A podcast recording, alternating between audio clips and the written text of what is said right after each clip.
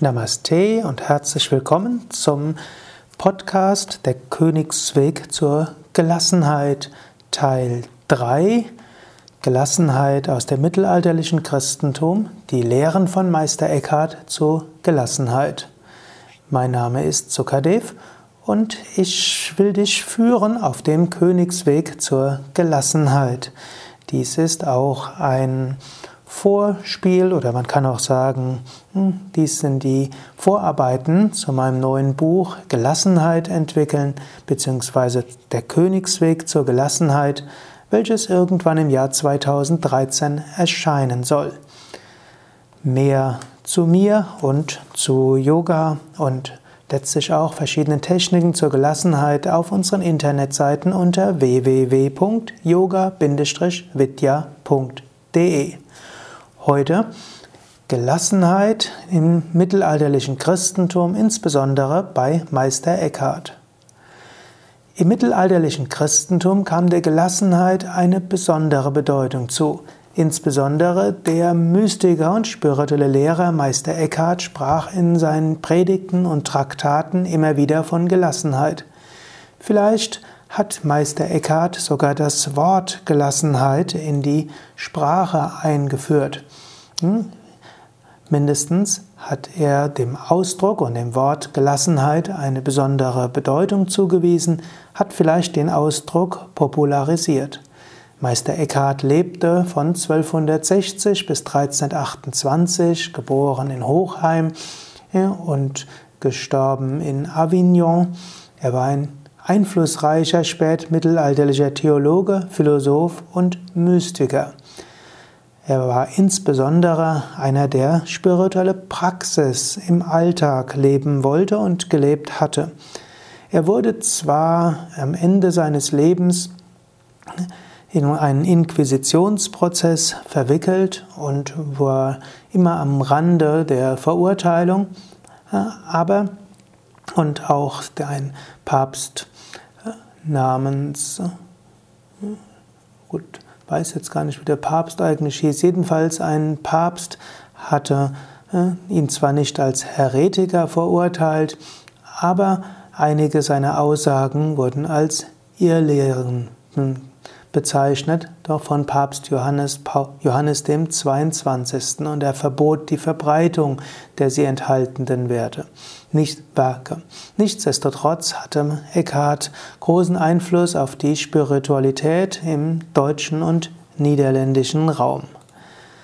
Meister Eckhart sprach von Gelassenheit. Er, für Meister Eckhart war Gelassenheit ganz entscheidend, um Gottes Gegenwart zu erfahren, um Spiritualität zu, im Alltag zu leben. Für Meister Eckhart ging es darum, dass die Ich-Bezogenheit loszulassen.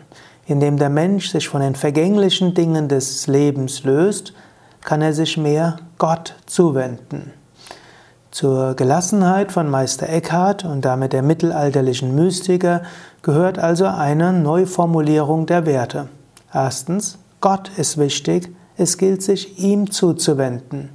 Zweitens, die materiellen, vergänglichen Dinge sind nicht so wichtig, es gilt sich von ihnen zu lösen. Gott ist wichtig, ihm gilt es sein Leben zuzuwenden. Die Individualität, das Ich, ist nicht so wichtig, davon sollte man sich lösen. Spirituelle Entwicklung ist wichtig, hm? materieller Reichtum ist nicht so wichtig. Man kann ähnlich formuliert es auch die mittelalterliche Alchemie. Solve et coagula, löse und binde. Löse dich vom Vergänglichen, binde dich an das Ewige. Diese Grundsätze kannst du für die Entwicklung von Gelassenheit umsetzen insbesondere wenn du spirituell oder religiös bist.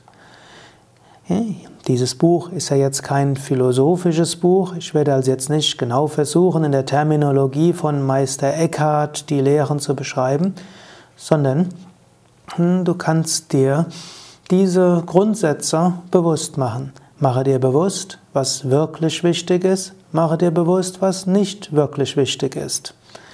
Wenn du spirituelle Ideale hast, zum Beispiel Gottverwirklichung, Selbstverwirklichung, dann mache dir das bewusst. Und mache dir bewusst, dass das andere nicht so wirklich ist und nicht so wirklich wichtig ist. Also angenommen, du stehst vor einer wichtigen Entscheidung, dann überlege dir, was ist wirklich wichtig. Wirklich wichtig ist Gott. Wirklich wichtig ist deine spirituelle Entwicklung. Vor diesem Hintergrund überlege dir, was, wie du die Entscheidung treffen kannst. Auch wenn, dann, wenn du dann im Alltag durch Höhen und Tiefen gehst, kannst du dir bewusst machen, ja, vom spirituellen Standpunkt aus ist vielleicht sind die Höhen und Tiefen vielleicht wichtig für dich. Es ist nicht so wichtig, ob du jetzt Erfolg hast. Es ist nicht so wichtig, ob Menschen dich mögen oder nicht mögen. Es ist nicht so wichtig, ob du jetzt ein großes oder kleineres Auto hast. Es ist nicht wichtig, ob der Motor deines Autos funktioniert. All das ist nicht so wichtig. Wichtig ist Gott. Wichtig ist die Erfahrung Gottes. Wichtig ist deine spirituelle Entwicklung. Diese Grundsätze zur Gelassenheit, die Meister Eckhart gelehrt hat, sind auch nicht religiös interpretierbar und im Alltag durchaus hilfreich. Mache dir bewusst, was dir wirklich wichtig ist und mache dir bewusst, was dir nicht so wirklich wichtig ist. Indem du hohe Werte hast, kannst du bei vielem anderen Gelassenheit, gelassen bleiben.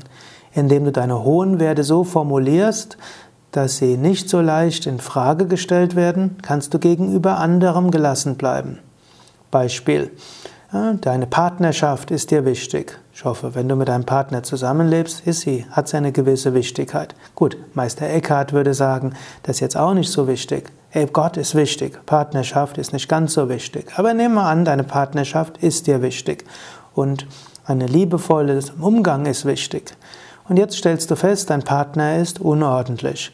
Ihr habt euch daran habt vielleicht euch sogar geeinigt darüber, dass dein Partner seine Socken wegräumt. Und er tut es trotzdem nicht. Jetzt hängt, hängt es davon ab. Ist dein Partner dir wirklich wichtig oder ist dir Ordnung wichtiger? Und ich würde hoffen, dass Partner dir wichtiger ist als Ordnung.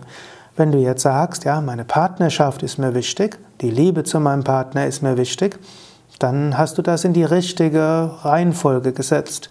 Und dann stellst du fest, Socken sind da. Dann wirst du sagen, okay, ob jetzt die Socken da sind, ist nicht so wichtig. Wichtiger ist mir die, Le die Liebe zu meinem Partner.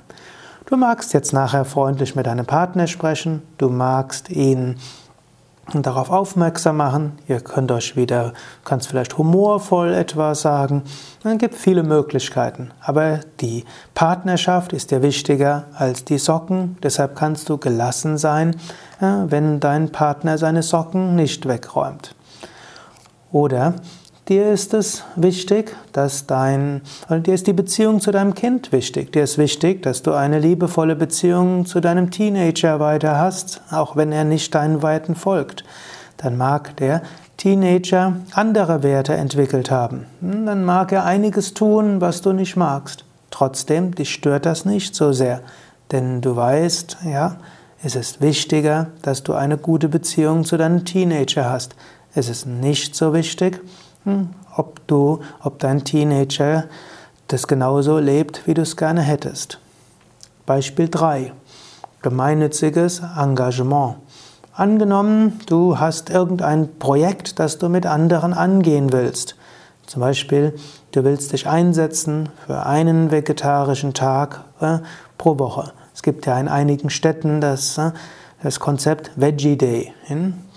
Es gibt eine ganze Bewegung, die zum Beispiel den Donnerstag zu einem vegetarischen Tag machen will.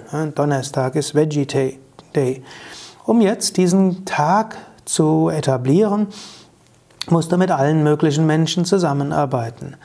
Du wirst dann mit Veganern zusammenarbeiten, du wirst mit Lacto-Vegetariern zusammenarbeiten, mit Ovo-Lacto-Vegetariern, du wirst auch mit Menschen zusammenarbeiten, die ansonsten noch Fleisch essen, die Alkohol trinken und vieles andere.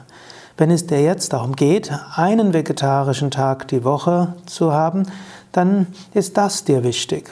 Und du musst hm, einiges zurückstecken. Die kleinen Unterschiede in den Ernährungsphilosophien, über die musst du hinwegsehen. Und auch über die kleinen und größeren Egos. Es wird Leute geben, die sich in den Vordergrund stellen wollen. Es wird Menschen geben, die sich leicht aufregen. Es wird Menschen geben, die sich nicht an Vereinbarungen halten. Es wird Menschen geben, die sich in den Weg stellen.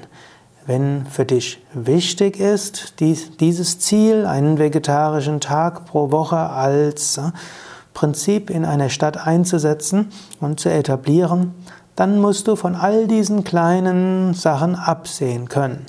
Vor dem Hintergrund, dass du ein höheres Ziel hast, kannst du bei vielem Kleinen gelassen bleiben. Du kannst dir jetzt selbst überlegen, diese Form von Gelassenheit zu entwickeln. Du kannst dir überlegen, was ist mir wirklich wichtig und was ist nicht so wichtig. Und vor diesem Hintergrund, wie kann ich, kann, vor diesem Hintergrund kannst du bei vielen kleinen Dingen gelassen bleiben. Mehr beim nächsten Mal. Hm? Nächstes Mal will ich insbesondere sprechen über das Gelassenheitsgebet, was auch im Christentum eine besondere Rolle spielt.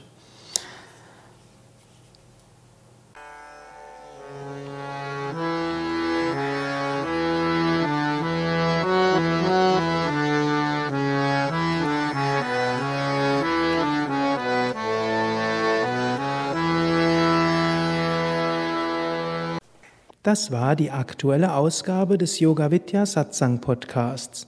Mehr Informationen zum Yoga über Yoga-Seminare, Yoga-Workshops, Yogakurse, Vorträge zu Spiritualität und Meditation unter www.yoga-vidya.de